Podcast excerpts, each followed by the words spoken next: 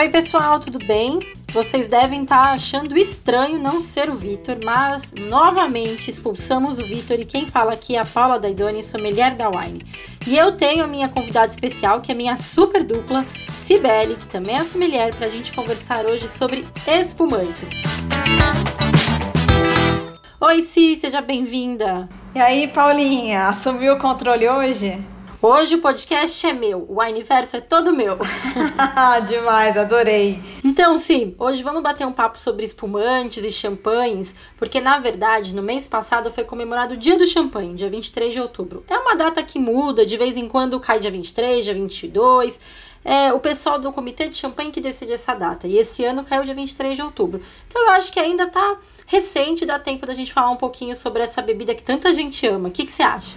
Nossa, muito, gente. É, eu, eu sou suspeita, né? Aliás, nós duas somos suspeitas para falar de champanhe, né? Ah, nem fala. E, pessoal, vou até confessar para vocês, eu estudei champanhe, eu morei em champanhe, então eu tenho um amor assim que é de outro mundo até em relação com essa bebida. Ai, que demais. Nossa especialista em champanhe. É, mas a Sibeli, que eu saiba também, ela é daquelas que qualquer ocasião ela abre um espumante, sempre que pode tem um na taça. Sibeli é daquelas que acredita que, um, um, bom espumante vai bem com tudo, não é, Si? Claro, é muito coringa, né? Espumante é muito bom. E aqui no Brasil a gente está fazendo cada vez mais espumantes de muita qualidade, né? Isso vale frisar também. Então eu adoro, é, é uma bebida coringa que vai bem em qualquer momento, em qualquer ocasião. Então as pessoas ficam pensando, poxa, vou abrir um espumante ou um champanhe é para comemorar algo. Não, a gente pode comemorar o tempo todo e aproveitar o momento com o champanhe.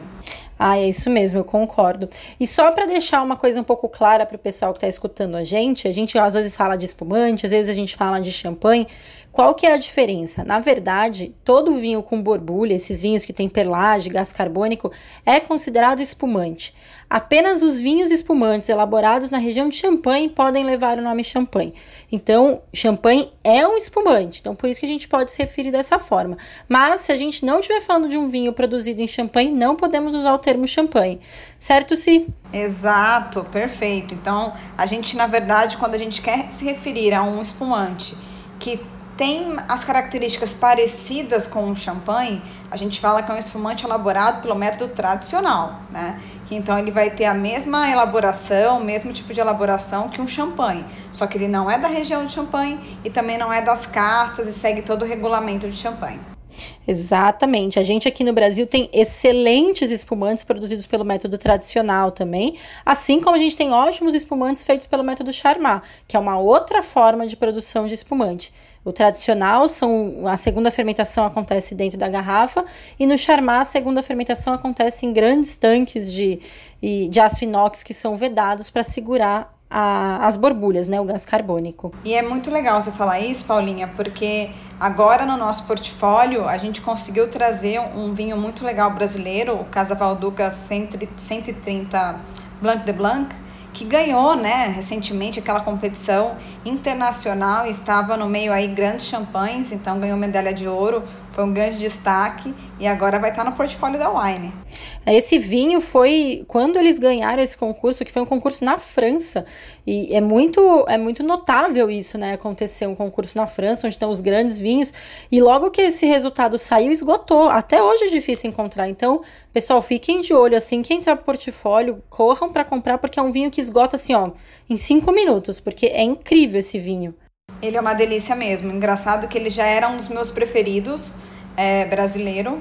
E eu lembro que o Blanc de Noir já tinha sido pontuado também, mas nada assim com tanta relevância, né? Mas e o Blanc de Blanc era o meu preferido. Então, quando saiu essa notícia, eu falei: "Ai, cara, vamos lá comprar, né?"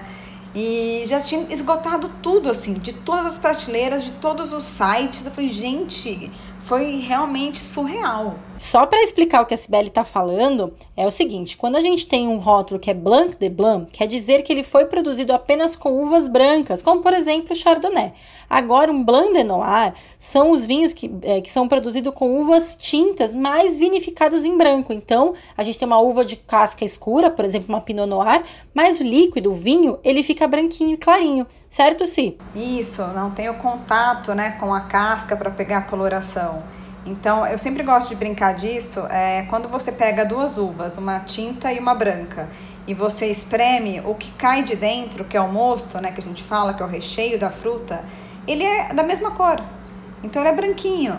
Então é por isso que a gente consegue fazer esses vinhos Blanc de Noir que são vinificados em branco, né? A casca não entra aí no jogo.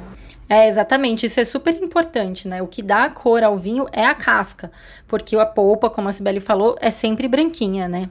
Sim, a gente tem também champanhes muito legais no nosso, nosso portfólio. A Montaldon, uma das minhas preferidas, um super custo-benefício né, no portfólio da Wine. Mas, Paulinha, fala um pouquinho de champanhe pra gente, como que foi a experiência? Ai, foi uma das experiências mais incríveis, assim, porque estudar champanhe é muito diferente do que estudar o, o vinho tranquilo, né? E, porque a gente pensa no vinho como aquela coisa produzida na vinha, o que a natureza te dá. E em champanhe, quem tem muita atuação é o enólogo, que são os mestres de cave. Então é muito interessante ver como eles têm um trabalho muito forte e muito intenso. Porque lá a gente fala de um lugar que o clima é muito hostil, que chove muito, é muito frio. Então você precisa ter um enólogo extremamente é, capaz e muito empenhado para conseguir transformar um, aquelas uvas num espumante, né? Num vinho tão bom assim. Então é muito legal ver como isso muda. E é incrível lá. É, eu morei em Hans e, e, Hans respira champanhe. Aonde você vai, o pessoal bebe champanhe, tem champanhe nas mesas. E você não acredita o lugar que é mais famoso para tomar champanhe lá. Aonde? É uma lotérica. Mentira! O pessoal se. Re... Eu juro para você. O pessoal se reúne todos os dias no fim do dia, lá para umas seis da tarde, o happy hour, e é numa lotérica. Eu tenho até foto no meu Instagram, depois quem quiser entrar lá para olhar. É uma lotérica onde o pessoal vai lá e compra champanhe em taça, custa mais ou menos uns 7 euros e tem champanhe de todas as marcas. E fica todo mundo ali. E o mais bacana é que o pessoal das maisons, né, das casas de champanhe, ficam ali bebendo. Então você vê um pessoal uniformizado e todo mundo interagindo junto, pessoal do marketing, pessoal da enologia, e todo mundo termina o dia numa lotérica tomando champanhe. Então é muito legal ver como realmente o champanhe faz parte do cotidiano das pessoas que moram na região. Então foi, é uma, é uma, foi uma, uma experiência muito diferente e que me trouxe muito aprendizado, né? E, e então, como eu vivi lá, o champanhe hoje para mim tem um gosto diferente, sabe? É um pouco de saudosismo assim quando eu falo da bebida. Então é muito legal. Que demais. E sabe o que, que eu, eu vale a pena a gente trazer, né? Como informativo para o pessoal mesmo, que durante a pandemia, champanhe perdeu muita venda, porque as pessoas ainda têm muito dessa cultura, né, principalmente em exportação. Então, as pessoas não tomam muito espumante ou champanhe pensando, ah, o que, que eu vou celebrar numa pandemia, né? Então, durante um tempo, champanhe estudou é, acabar com algumas, alguns seus vinhedos, né? Ou então produzir outras bebidas ou utilizar o álcool, o álcool né, da, da fermentação para outras coisas e simplesmente era uma das melhores safras que champanhe estava tendo e estavam enfrentando este problema com muita produção e sem ter para quem vender. Dá vontade até de chorar de ouvir isso, né? Não. É desesperador pensar nisso. Muito, tipo, quase que eu falei, olha, segue meu endereço, pode mandar para minha casa, entendeu? Não tem problema. Mas aí saiu agora recentemente uma pesquisa de que voltou a aquecer o mercado em champanhe e voltou a, a ter uma venda maior. As pessoas voltaram a consumir mais no mês passado. Então, acho que também ter o dia de champanhe para celebrar e para almejar também traz um pouquinho disso. Então a gente já fica feliz, né? Sim, e isso que você falou é interessante porque também acabou acontecendo um pouco no Brasil, né? Por mais que o consumo de vinho aumentou muito durante a pandemia, de espumantes aqui também caiu. Porque é o que você falou, como é que a gente celebra durante um momento tão difícil, né? Mas, graças a Deus, as coisas parecem que estão melhorando. Vem Natal, vem Ano Novo, e aí também as vendas começam a aquecer. E, e querendo ou não, né? Eu acho que a gente sempre tem um motivo para celebrar. E, e eu acho que não precisa ser aquela grande celebração, mas o final do dia, a gente passar o dia bem, com saúde, perto de quem a gente gosta, já vale uma tacinha de espumante, né? Super, concordo com você plenamente. E Paulinha, eu quero perguntar uma coisa que é polêmica. Polêmica, adoro polêmica. Eu também adoro. Eu acho que quem estiver escutando a gente vai adorar. Então se prepara. Vamos lá. Dom Perignon bebeu estrelas?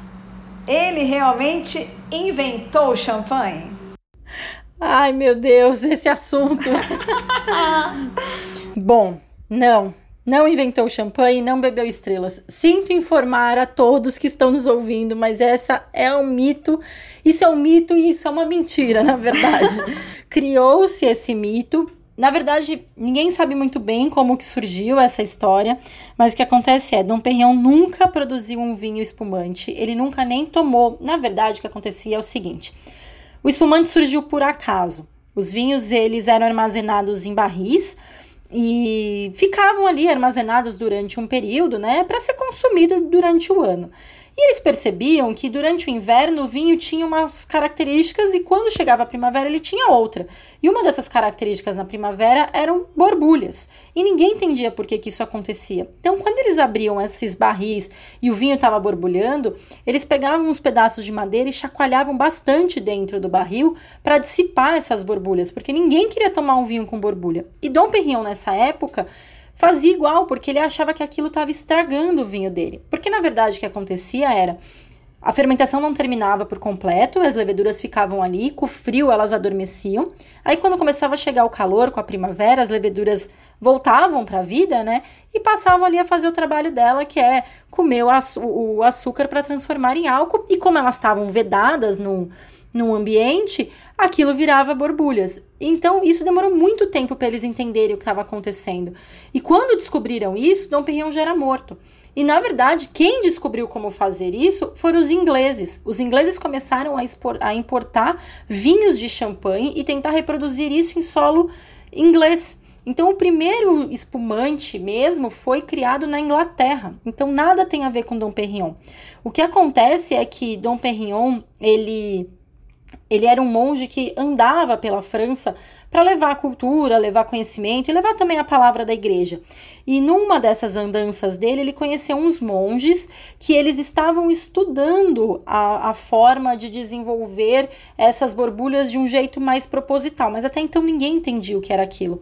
E aí ele voltou para Reims, voltou para a região de Champagne e continuou ali a estudar o vinho. Mas o que ele estudava eram outras coisas, eram, por exemplo, como se fazer vinhos de castas tintas serem brancos, que é o Blanc de Noir, que a gente acabou de falar. Ele também estudou como é que faz para as uvas é, trazerem características, aportarem boas características para o vinho. Então ele começou a estudar o blend, ele anotava todas as uvas que ele usava, de qual região elas vinham. Então ele estudou muito o vinho, mas ele realmente não inventou o champanhe. Ele nunca nem bebeu um vinho com borbulhas desse, desse jeito. Bom, então é mais uma jogada de marketing isso. Mito então enterrado, galera que estava acreditando nisso, deixando claro que o, o champanhe surgiu e aí os ingleses começaram a evoluir muito nesse sentido. Então os ingleses eles trouxeram uma garrafa mais resistente, né, porque as garrafas estouravam. E aí, por isso que a gente fala, inclusive, que sim, surgiu do nada, mas é, é uma bebida de evolução, né? Porque as pessoas foram é, investindo em estudos para poder chegar no champanhe que a gente tem hoje. Exatamente. E o champanhe, depois que eles começaram a entender que as borbulhas eram eram benéficas, né? Que aquilo trazia outras características para o vinho, ela se tornou uma bebida muito requisitada e ela passou a ser a bebida dos reis. Então, todo rei na França, quando era coroado, ele queria tomar um champanhe. Então, por isso que o champanhe ganhou esse status de de bebida de requinte, de bebida de celebração, porque realmente, de repente, você tem um vinho com borbulhas, é muito incrível, né? Até hoje, isso chama muita atenção quando, quando está na taça. É tão bonito ver, né, a perlagem subindo na taça, aquelas borbulhazinhas estourando. É tão bonito, né? Parece Sim, é... uns brilhantezinhos, né? A gente se apaixona. Realmente, na hora que a gente toma, eu gosto de brincar que é tipo, eu sou Dom Perignon, estou bebendo estrelas, mas é, eu gostei que a gente agora acabou com esse mito, então, galera, polêmica foi. Porém, eu tenho uma aqui, uma, uma ideia pra gente trocar aqui. Você uma vez me falou que de café da manhã, às vezes você tomava champanhe. E fica muito legal esses dias, porque eu vou aprendendo muito com Paulinha isso. E eu peguei no final de semana e peguei coloquei um pouquinho de suco de laranja, né, pra gente fazer a mimoça. E ficou uma delícia. Você também faz isso, né? Ah, eu faço. Aqui de domingo a gente sempre tenta fazer aqui em casa um café da manhã mais mais preguiçoso, né? Porque não tem tanta pressa para nada, então no domingo a gente sempre tenta aqui em casa fazer isso e o que acompanha sempre é um espumante com alguma coisinha. E mimoça é uma das coisas que a gente mais gosta de fazer. Aqui em casa a gente tem um, um truquezinho que a gente coloca, além do suco de laranja, um pedacinho de canela em pau. Que aí dá um gostinho diferente. Eu adoro canela, aí você deixa ele mais é, aromático. Mas eu, o que eu acho legal do espumante é que a gente consegue criar diversos drinks. Quem não curte muito laranja pode fazer com pêssego, aí vira o Bellini. Ou então dá para fazer até uma sangria, né? Na verdade é um clericot, né? Com as uvas, você coloca umas uvazinhas ali, um pouquinho de água com gás ou um refrigerante de limão, você já tem um drink pro fim do dia. Eu acho que espumante é legal, porque uma das coisas mais legais do espumante é essa também, né? Você sabe que eu fiz uma live com François da Chandon eu achei muito interessante que ele falou do rosé, né? Aquele rosé demi-sec, que é o nice, que é pra você pôr gelo. Ele falou assim, eu quero ver a sua cara na hora que eu, que eu te ensinar esse drink. Eu falei, ok, né? Tipo, ao vivão ali, vamos lá. E aí ele falou assim, olha, coloca um pouquinho de gengibre. Aí eu coloquei. Agora você coloca limão siciliano. Coloquei. Falou, agora você, você primeiro cheira. O cheiro já tinha mudado, o aroma total. Falou, agora você dá um gole. Cara, que drink foi aquele? Eu nunca esqueci. Tanto que se eu compro aquele espumante, não falta gengibre e limão siciliano. Ficou uma coisa sensacional. Nossa, é uma combinação que eu nunca pensaria em fazer. Mas eu amo gengibre. Eu adoro gengibre de verdade. Deve ficar incrível, vou testar. Que é uma combinação diferente, né? Vale muito a pena. E eu falei a mesma coisa para ele. Eu falei assim, ó, eu adoro gengibre, mas eu nunca imaginaria. E foi uma coisa assim, mudou totalmente a cara do espumante, sabe? Ficou muito refrescante. E desde então que eu aprendi isso, eu sempre faço. Então fica uma dica aí pra galera. E me fala uma coisa, harmonização. A gente fala que é coringa, tudo. Fala uma harmonização que você gosta de fazer com espumante. Hum, eu curto comer espumante. Eu gosto de espumante mais de entradinha, vou ser muito sincera. Sei que a harmonização de espumante, é, o espumante é mais versátil, ele vai com muita coisa, mas eu curto muito ele para comer com entradinha porque eu gosto de sentir o sabor dele sozinho. E eu acho que quando a gente coloca ele com a comida, você acaba tendo ali uma construção de um novo sabor, né? Então eu sou mais adepta do espumante de entrada. Eu gosto assim com queijinhos. É, curto muito pegar espumante doce com sobremesa. Aí eu gosto também, tipo, o moscatel com banoffee. Eu amo banoffee e fazer moscatel com banoffee é muito gostoso. E aí também eu já vou mais para coisas fritas. O espumante é, brute, algo assim, eu já vou mais para coisas fritas. Por exemplo, bolinho de peixe, dadinho de tapioca. Aí eu gosto dessas entradinhas fritas com espumante. No, no meu paladar eu acho que fica mais gostoso. Concordo super, super aí. É, eu até te falei uma vez para você testar com paçoca, né? E você gostou? Nossa, é verdade. A gente, numa live sobre a festa junina, a Sibeli me sugeriu de comer um espumante brute com paçoca. Isso também era uma coisa que eu nunca tinha pensado. E não, e deu super certo, ficou tão legal. E eu postei isso no meu Instagram e muita gente veio falar isso comigo. Depois falou: Nossa, eu nunca imaginei. Eu falei: Então, gente, a Sibeli que me ensinou e é muito legal. Porque a Si, ela é super a, é, a favor do espumante em todas as ocasiões. E eu acho isso o máximo também. E aí ela sempre me dá essas dicas, tipo, espumante com coxinha. Ela sempre vai me passando esses toques. É. Porque é isso, tipo, eu tenho uma ideia de pôr espumante mais num, num, num aperitivo. E a Sibeli sempre me ensina: olha, come com isso, bota com aquilo. E fica super gostoso. É demais que a gente troca mil figurinhas. Adorei, Paulinha, falar sobre champanhe. Ah, é um assunto tão gostoso, né? Mas Dom Perignon inventando ou não o champanhe, ele tem razão, né? A gente bebe estrelas e se sente mais mais feliz quando tá com champanhe ou um espumante na taça, né? Com certeza. Eu acho que querendo ou não, o mito ele traz mais glamour. Então, aí, realmente champanhe é glamour, é uma delícia, é uma bebida aí que tem muita história.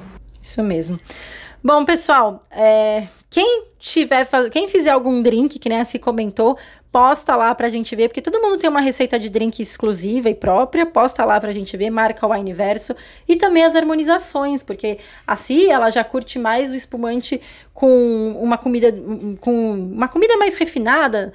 Na verdade, a Cibele ela curte o espumante com uma comida, eu já curto o espumante com uma entradinha. Então, e vocês? O que, que vocês gostam mais no espumante? Mostra pra gente no Marca a gente no, no Instagram com a hashtag Wineverso, que a gente adora ver essas coisas, né, Si? Com certeza, pessoal. Façam aí sua harmonização com espumante, com champanhe, conta aí pra gente. E a gente é bom que a gente também vai aprendendo. Para mim foi uma delícia, Paulinha. Sempre aprendo contigo. E obrigada aí pelo podcast. É isso aí, é isso que é importante. O vinho é um universo tão grande que a gente aprende todos os dias. Obrigado, Si, pela participação. Pessoal, obrigado por acompanhar. Quem sabe no próximo Vitor volta ou não, mas acompanhe aqui com a gente sempre. Beijo, galera. Até a próxima. Valeu!